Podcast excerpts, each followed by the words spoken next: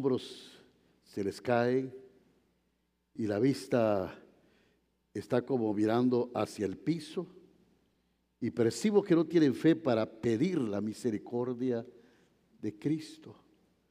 La alabanza y la adoración parece que es algo imposible que pueda salir de sus bocas. Están viviendo la pesada carga de su propio fracaso sin esperanza de que su vida pueda ser restaurada. Ahora se sienten inclusive demasiados indignos, digo yo, para tener la expectativa de recibir bendiciones de Dios, de un Dios que se mira como un Dios santo y un Dios recto.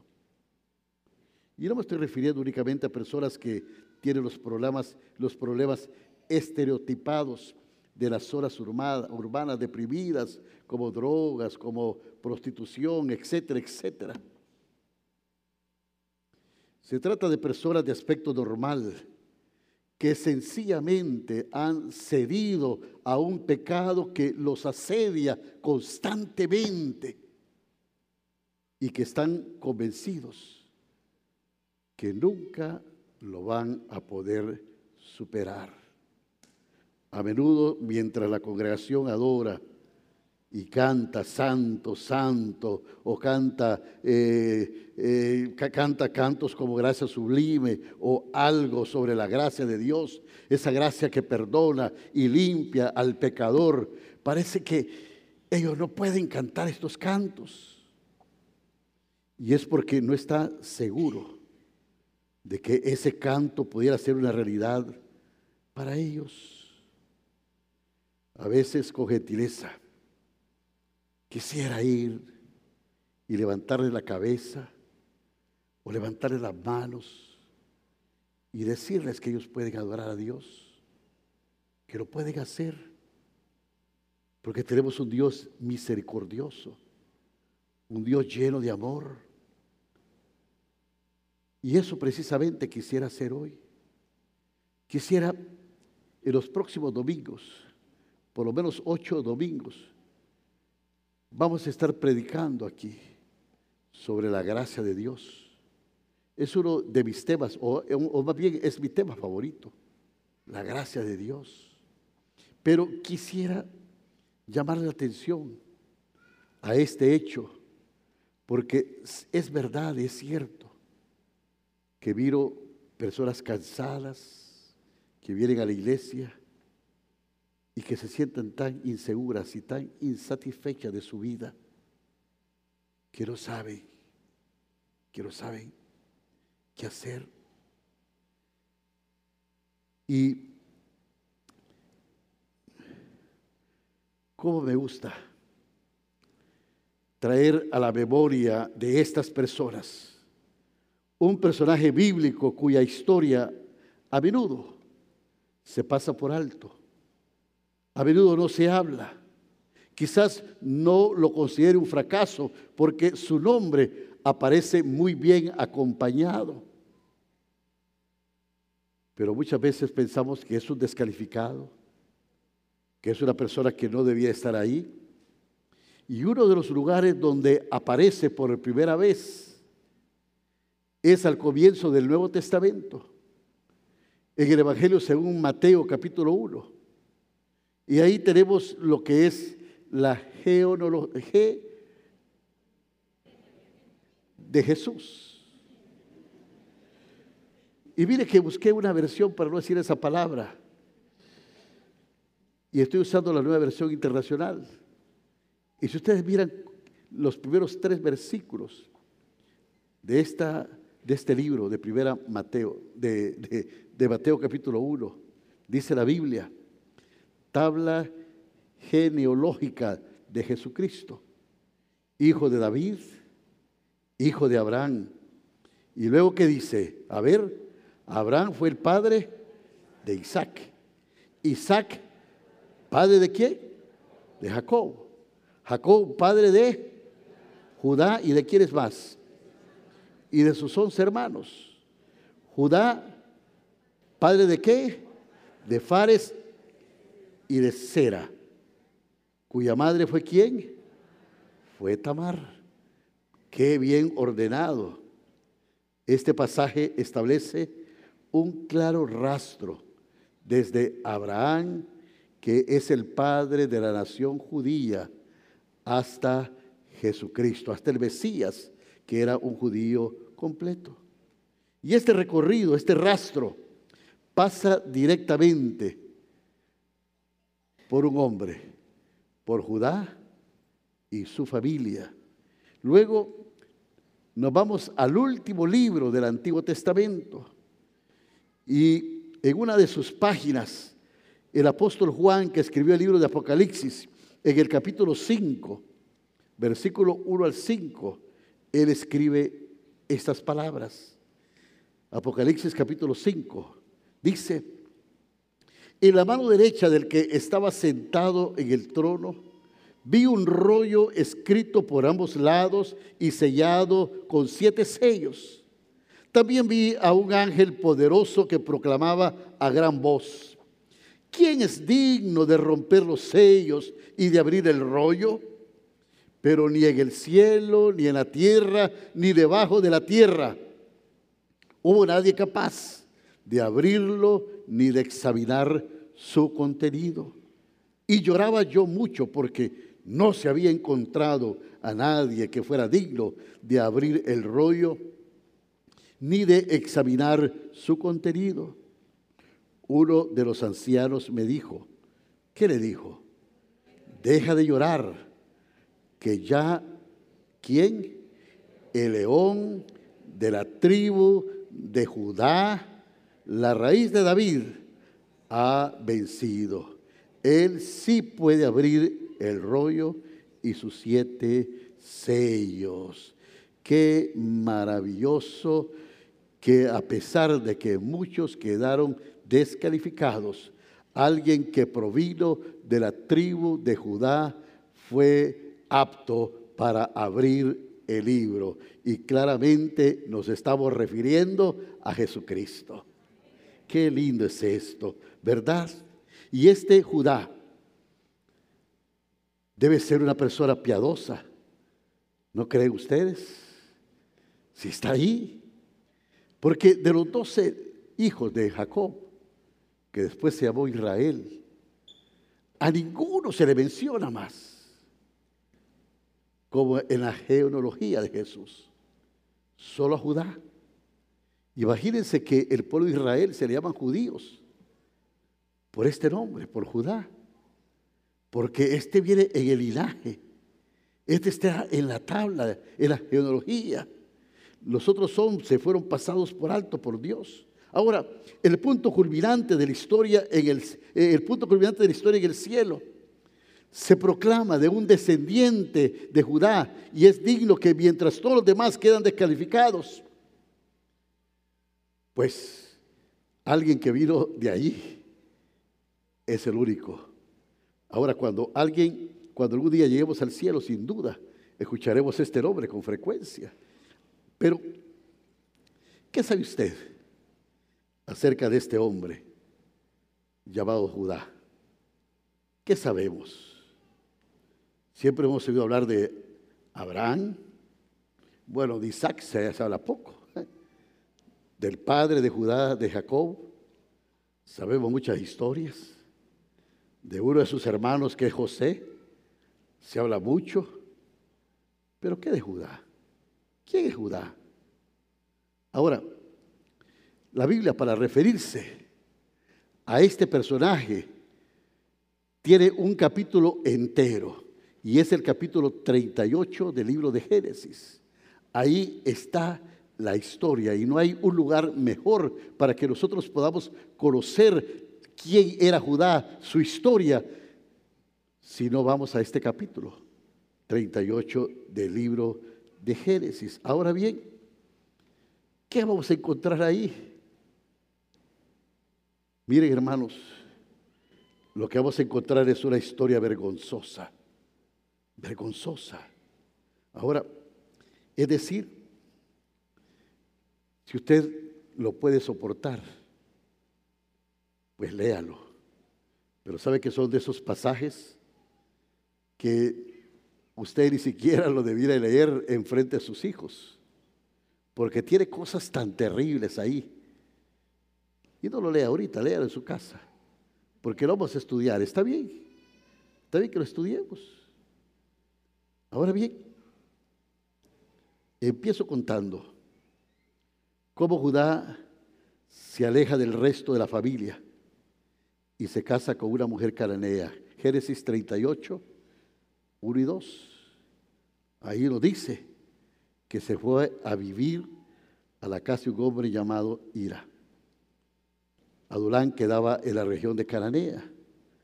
Y usted va a ver que eh, si usted quiere estudiar de eso, pues el, el capítulo 26 de Génesis habla de eso. Ahora bien, estando ahí, ya va a ver cómo Esaú, y esto es lo que va a leer en el versículo 26, cómo Esaú había ya seguido este camino de irse lejos. Y mire todas las consecuencias y los problemas que trajo Esaú. Ahora sus abuelos querían evitar eso. Le dieron instrucciones a Jacob que debía ir a buscar eh, esposa a un lugar apartado ahí donde estaba su familia y, que, y eso le dio instrucciones también a sus hijos. Pero parece que con Judá fracasaron. La Biblia dice que Judá hizo caso omiso de sus consejos y se casó, versículo 2, con la hija de un cananeo llamado Suba. Al parecer, los hijos tuvieron un mensaje confuso durante eh, la crianza respecto al Dios verdadero y los ídolos de los cananeos. Y de ahí también derivaron muchos, pero muchos problemas. Y vemos los malos, los malos, resultados que se vieron enseguida en su primer hijo, que resultó un desastre, que resultó ser un malvado, que el Señor le quitó la vida, versículo 7. Se llamaba Er. Ahora, este joven muere. Y eso dejó viuda a una joven llamada Tamar. Tamar. Y Judá le pidió a su segundo hijo, Onán, que desposara a Tamar, porque la costumbre de aquel tiempo era que cuando alguien moría joven, el hijo que le seguía tenía que desposar a la hermana o a la esposa de su hermano para que tuviera descendencia. Pero este muchacho, Onán, era también un malvado él era un hombre muy egoísta, no quería que su hermano tuviera descendencia, así es que no quiso nada con ella. Y esto molestó mucho a Dios. Y Dios también lo cortó, lo cortó. Ahora, Judá tenía otro hijo que se llamaba Sela. Era joven, y ahora que no estaba ni su hermano mayor ni su segundo hermano, él tenía que tomar esa responsabilidad de dar descendencia a la que era la viuda de su hermano mayor. Pero su padre, viendo lo que había pasado con sus dos hermanos, devoró el asunto y no quiso hacer esto.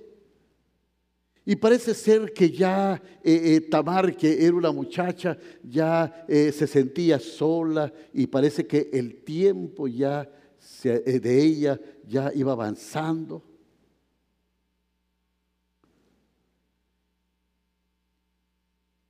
Y Judá no cumplía con la promesa. Así que pasaron los años y Tamar seguía esperando. Y su mejor edad también iba pasando. Así es que esa era una época también de esquilar las ovejas, lo cual significaba una época de pago, donde la gente tenía mucho dinero, donde la gente que estaba en el negocio de las ovejas como Tamar iban a recibir mucha plata. El dinero abundaba y las personas festejaban. Y a Tamar le pareció que esta era la oportunidad ideal para llevar a cabo un plan terrible. Se cubrió el rostro con algún tipo de chal y, se sentó ahí en el camino, en la oscuridad, ahí por donde iba a pasar Judá. Y se vistió como que fuera una prostituta que estaba allí. Y cuando Judá pasó por ahí, mire, Dice la Biblia, versículo 16, no sabiendo que era su nuera, se acercó a la orilla del camino y le dijo, deja que me acueste contigo, por pago. Pensaba que era una prostituta, era su nuera. No tenía dinero todavía, pero le iba a mandar una, una ovejita como pago. Y la muchacha le dice, está bien, pero ¿cómo yo sé que me vas a pagar? Entonces ahí le deja eh, su básculo, o sea, le deja eh, su, ¿qué es lo que ando yo? Su bastón, su sello, su capa, su capa. Y le dice, tómalo, te voy a dar estas prendas y cuando te pague me la devuelves. Ahora, lo que pasó aquí fue que Tamar, su nuera, quedó embarazada de mellizos. Quedó embarazada de mellizos. Y, Judá se fue a su casa sin saber lo que había hecho. Ahora, cuando llegó la noticia de que Tamar estaba embarazada, Judá actuó como que si fuera un santulón, como que fuera un hombre recto. Y dice, sáquenla de ahí, se puso furioso. Dice, saquen a esa sinvergüenza, tráiganla a la plaza y quémenla. Y cuando iban arrastrando, la muchacha con toda calma dijo, bueno, al hombre que le pertenecen estas prendas es el padre de del niño que estoy esperando. Y cuando Judá reconoció las prendas. Pobrecito, ¿verdad? Ahí delante de todo el pueblo y delante de toda la gente, se sintió humillado, humillado. Y el versículo 26, lo único que pudo decir fue, dijo él, versículo 26, a ver, su conducta es más justa que la mía. Su conducta, ¿qué dijo? Es más justa que la mía. Ahora, este era Judá. Este era Judá. Este que está en el árbol genealógico de Jesús. Es una persona descalificada. Uno quiere, quisiera taparse los ojos para no ver tanta bajeza, imagínense, buscar una prostituta y que salga embarazada. Es como que usted no quisiera que un familiar suyo pasara esto. Ese familiar lo quitaría del álbum familiar y no quisiera que sus hijos lo conocieran. Le daría vergüenza. Es probable que excluyamos todo, que no mencionaríamos su nombre a nuestros hijos y tendríamos la esperanza que nunca visitara mi casa. Esto es lo que pasa. Ahora, es mejor dimensionar a las personas que tanto arruinan su vida y claro que también arruinan la de otros. Ahora la pregunta es, ¿por qué Dios incluiría en la Biblia una historia tan sórdida como la es de Judá? No parece que esta historia fuera digna de ser impresa. ¿Por qué está ahí? Y peor, ¿por qué tenía que incluirla en su misma historia? En la historia de su familia, en la historia de su árbol genealógico. Al fin y al cabo, es que Judá, con sus acciones, no había quedado descalificado. ¿Es que acaso lo había? ¿Por qué tal vez no era mejor meter a Benjamín ahí? O a José. Pero ¿por qué a Judá? Y la dura lección de esto es que el linaje del Hijo Santo de Dios eh, iba a tener ese personaje. ¿Por qué no descalificarlo de una vez?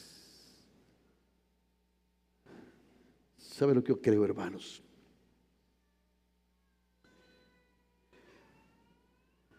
Que si a nosotros se nos dejara libre, de repente podríamos arruinar nuestra vida en una hora. ¿Cuánta gente comete un error que arruina toda su vida en media hora? O con una acción nada más. Y eso pasa. La Biblia dice en Romanos 3:10 que no hay justo ni aún, ni aún uno. Isaías 53:6 dice que todos andamos perdidos como ovejas, cada uno seguía su propio camino. Y el apóstol Pablo decía en Romanos capítulo 7, 18, yo sé que en mí, es decir, decía el apóstol Pablo, en mi naturaleza pecaminosa, nada bueno habita. Por lo tanto, hermanos,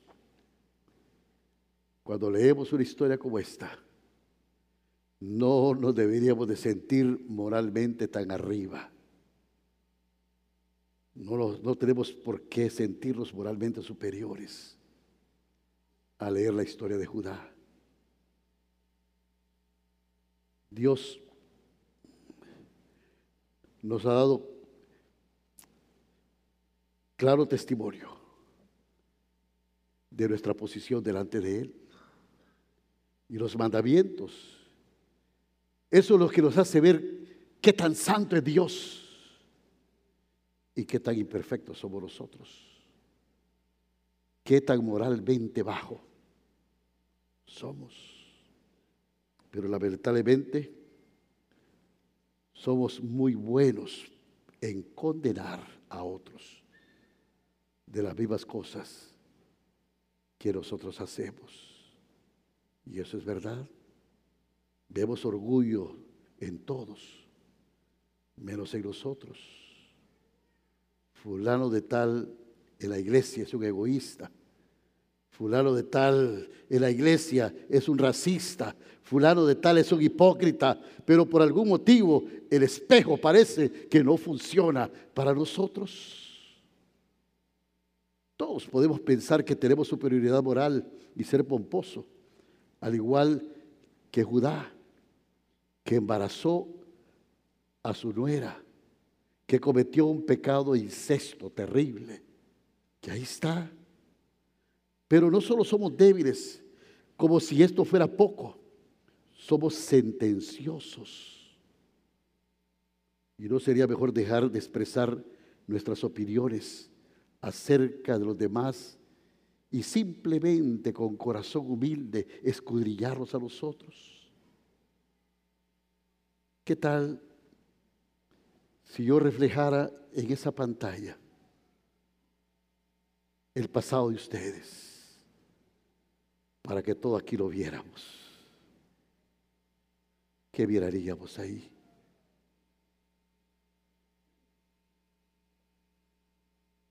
¿Qué veríamos? ¿Quién de nosotros quedaría bien parado? Y en la actualidad lo que más me preocupa es que hemos perdido de vista la razón por la cual Dios incluyó en la Biblia estas historias desagradables, como la historia de Judá. Nos estamos alejando del mensaje del Nuevo Testamento, de la maravillosa gracia de Dios que cambia y redime al pecador y tendremos y, tendremos más a, más bien a moralizar y expresar desdén con aire de superioridad moral ante las vidas horribles de personas que están a nuestro alrededor. Y en lugar de exaltar a Jesús, que vino como un médico espiritual para los enfermos y los marginados, Estamos abocando a ensayar todos los mandamientos de Dios, como que si eso pudiese, pudiera cambiar el alma de un ser humano. Lo único que damos a las personas es la ley. Pero ¿qué andan buscando las personas? Las personas hoy en día andan buscando gracia y amor. La gracia de Dios. Eso es lo que la gente anhela. Y hemos olvidado que Dios se especializa en casos como el de Judá.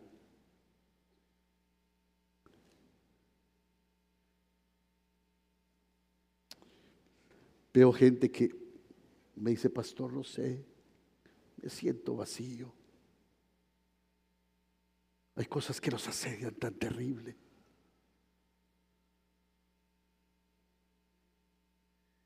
Hay gente que me ha parado en el mall, en una tienda, en un lugar, y hasta llora y me dice, no soy cristiano, no sé qué soy, pero lo he visto por televisión y tengo una necesidad espiritual grande. Me estoy divorciando, mis hijos se fueron, tengo un hijo en drogas. La gente no sabe qué hacer.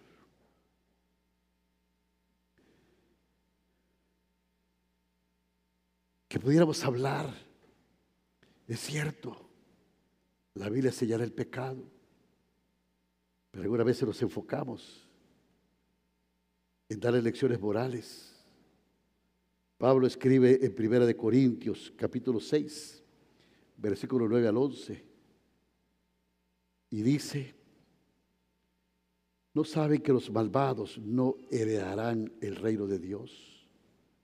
No se dejen engañar ni los fornicarios, ni los idólatras, ni los adúlteros, ni los sodomitas, ni los pervertidos sexuales, ni los ladrones, ni los ávaros, ni los borrachos, ni los calumniadores, ni los estafadores heredarán el reino de Dios. Y aquí tenemos estas palabras duras. Pero no nos podemos quedar ahí, hermanos. Debemos de seguir leyendo. Porque nos gusta decirle eso a la gente. Nos gusta recibir eso. Y nos atormentamos. Pero dice la Biblia esto. Y eso eran algunos de ustedes. No están para que se rían o para que juzguen porque eso era algunos de ustedes. Pero ya han sido lavados, ya han sido santificados, ya han sido justificados en el nombre del Señor Jesucristo y por el Espíritu de nuestro Dios. La iglesia primitiva también tuvo muchos Judas, o mucho Judá. Por eso el apóstol Pablo escribió en Romanos 5:20, que cuando el pecado abundó, sobreabundó, sobreabundó la gracia. ¿Y de qué gracia quiero hablar, hermano? De esa gracia que escapa a la razón, de esa gracia que no entendemos, de esa gracia que como dice 2 Corintios 9:15, gracias a Dios por su don inefable, la gracia que es un don, que es un regalo, que no entendemos, la palabra inefable dice algo que no se comprende, que sale fuera de nuestra razón. Y a decir verdad, la especialidad del diablo es revolotear alrededor de las personas y decirles entre dientes, tú sí que metiste la pata, estás hecho un desastre. Si la gente supiera lo que tú eres, aunque tú trates de aparentar algo, no te vas a escapar. Si la gente supiera, no vas a poder salirte con la tuya, aunque nadie sepa. Y casi los dejas sin deseo de vivir. Y no se sienten ni siquiera dignos de venir a la iglesia porque les presentamos a un Dios que más parecería que anduviera con un garrote atrás de la gente para pegarles un leyazo, que un Dios de amor y de misericordia, lleno de gracia y compasión. Y eso es lo que pasa. Entonces la gente evita leer la Biblia, no ven ninguna esperanza de cambio, no ven nada. Y Dios toma pecadores como usted y yo y los endereza.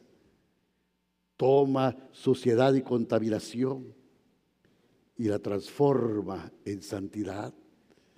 Toma los caminos torcidos y los muestra el camino verdadero. Satanás quiere esconder el hecho de que la misericordia de Dios es para todos aquellos que tienen un desastre en su vida. A mí me gusta decir que la iglesia no es para gente santa. La iglesia es para aquellos que le falta un torrillo, aquellos que sienten su pecado, aquellos que sienten que necesitan a un Dios que los redime, que los lave, que los limpie. Aquellos que sintiendo su pecado vienen delante de un Dios que los puede salvar, que los va a abrazar, que no va a venir a restregarle sus errores en la cara, sino un Dios que los ama y que quiere transformar la vida del hombre.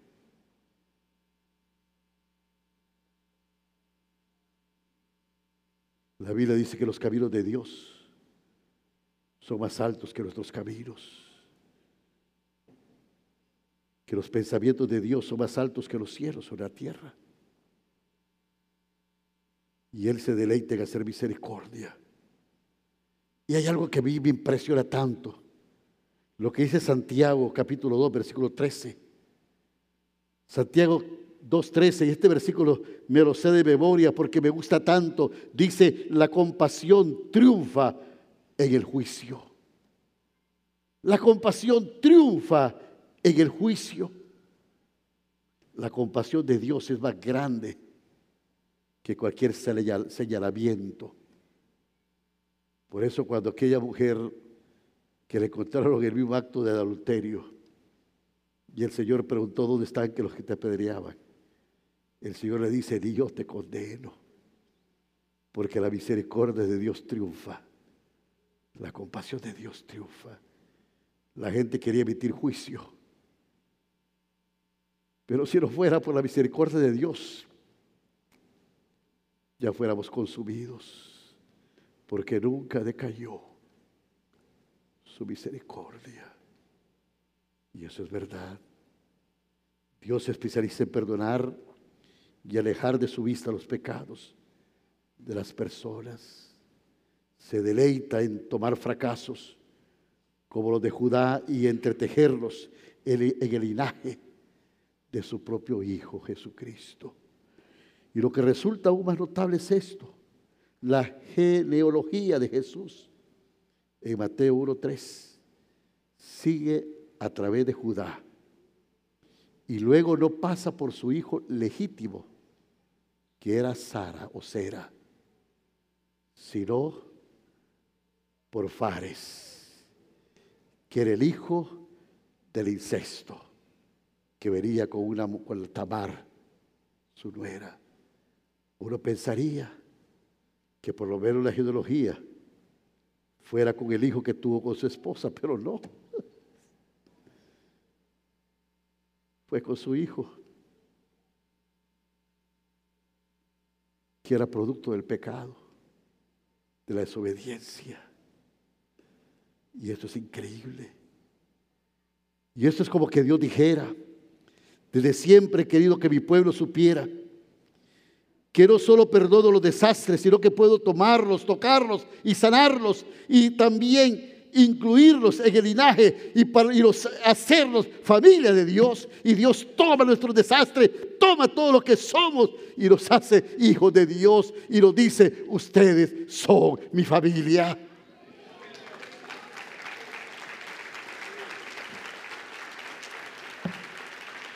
El rey de reyes, señor de señores, toma mi miseria, toma lo que soy. Toma mi bajeza, nos toca, nos sana, nos transforma. Y nos da potestad de ser llamados hijos de Dios y ciudadanos del cielo. Lo que Satanás hace con propósitos malvados, Dios puede cambiar para hacerlo bien. Y como dijo José, ustedes pensaron mal, pero Dios lo usó para bien. Esa vida pasada, esa experiencia, la gracia de Dios la transforma y lo usa para bien. Y hasta el día de hoy Dios se deleita en escuchar que el nombre de Judá resuene en los pasillos celestiales. Y Él toma pecadores como usted y yo y los endereza. Toma la suciedad y la contaminación y la transforma en santidad.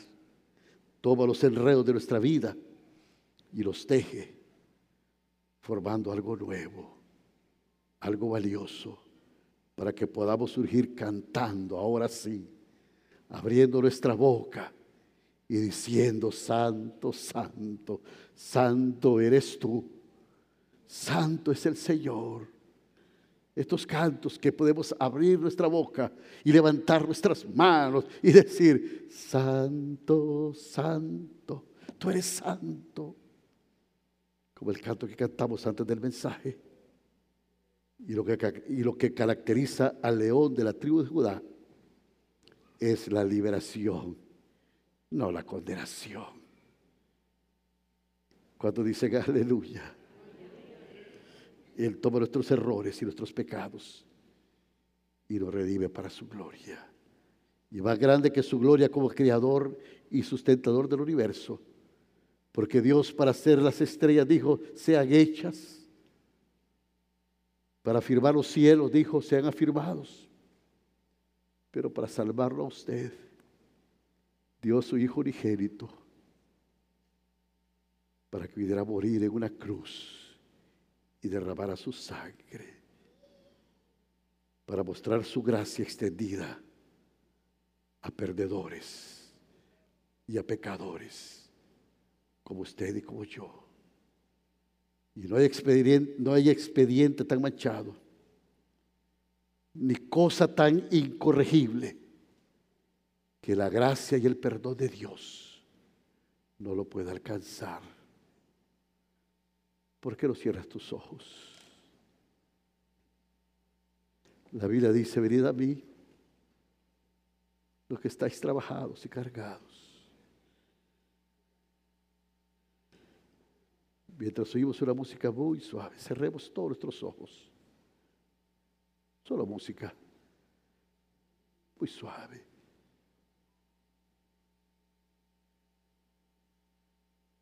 Todos cierren sus ojos, por favor.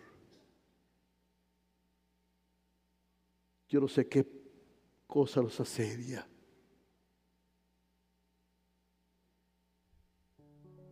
Hay cosas ahí en nuestra vida. Quiero dar esta paz que Dios quiere dar.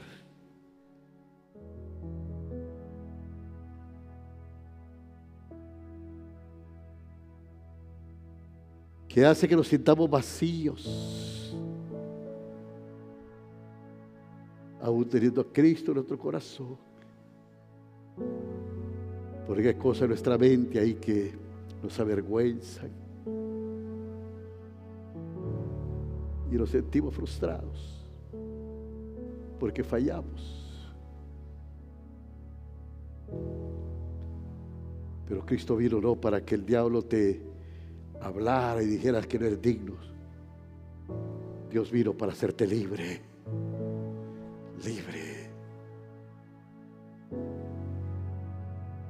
¿Por qué adoras a Dios?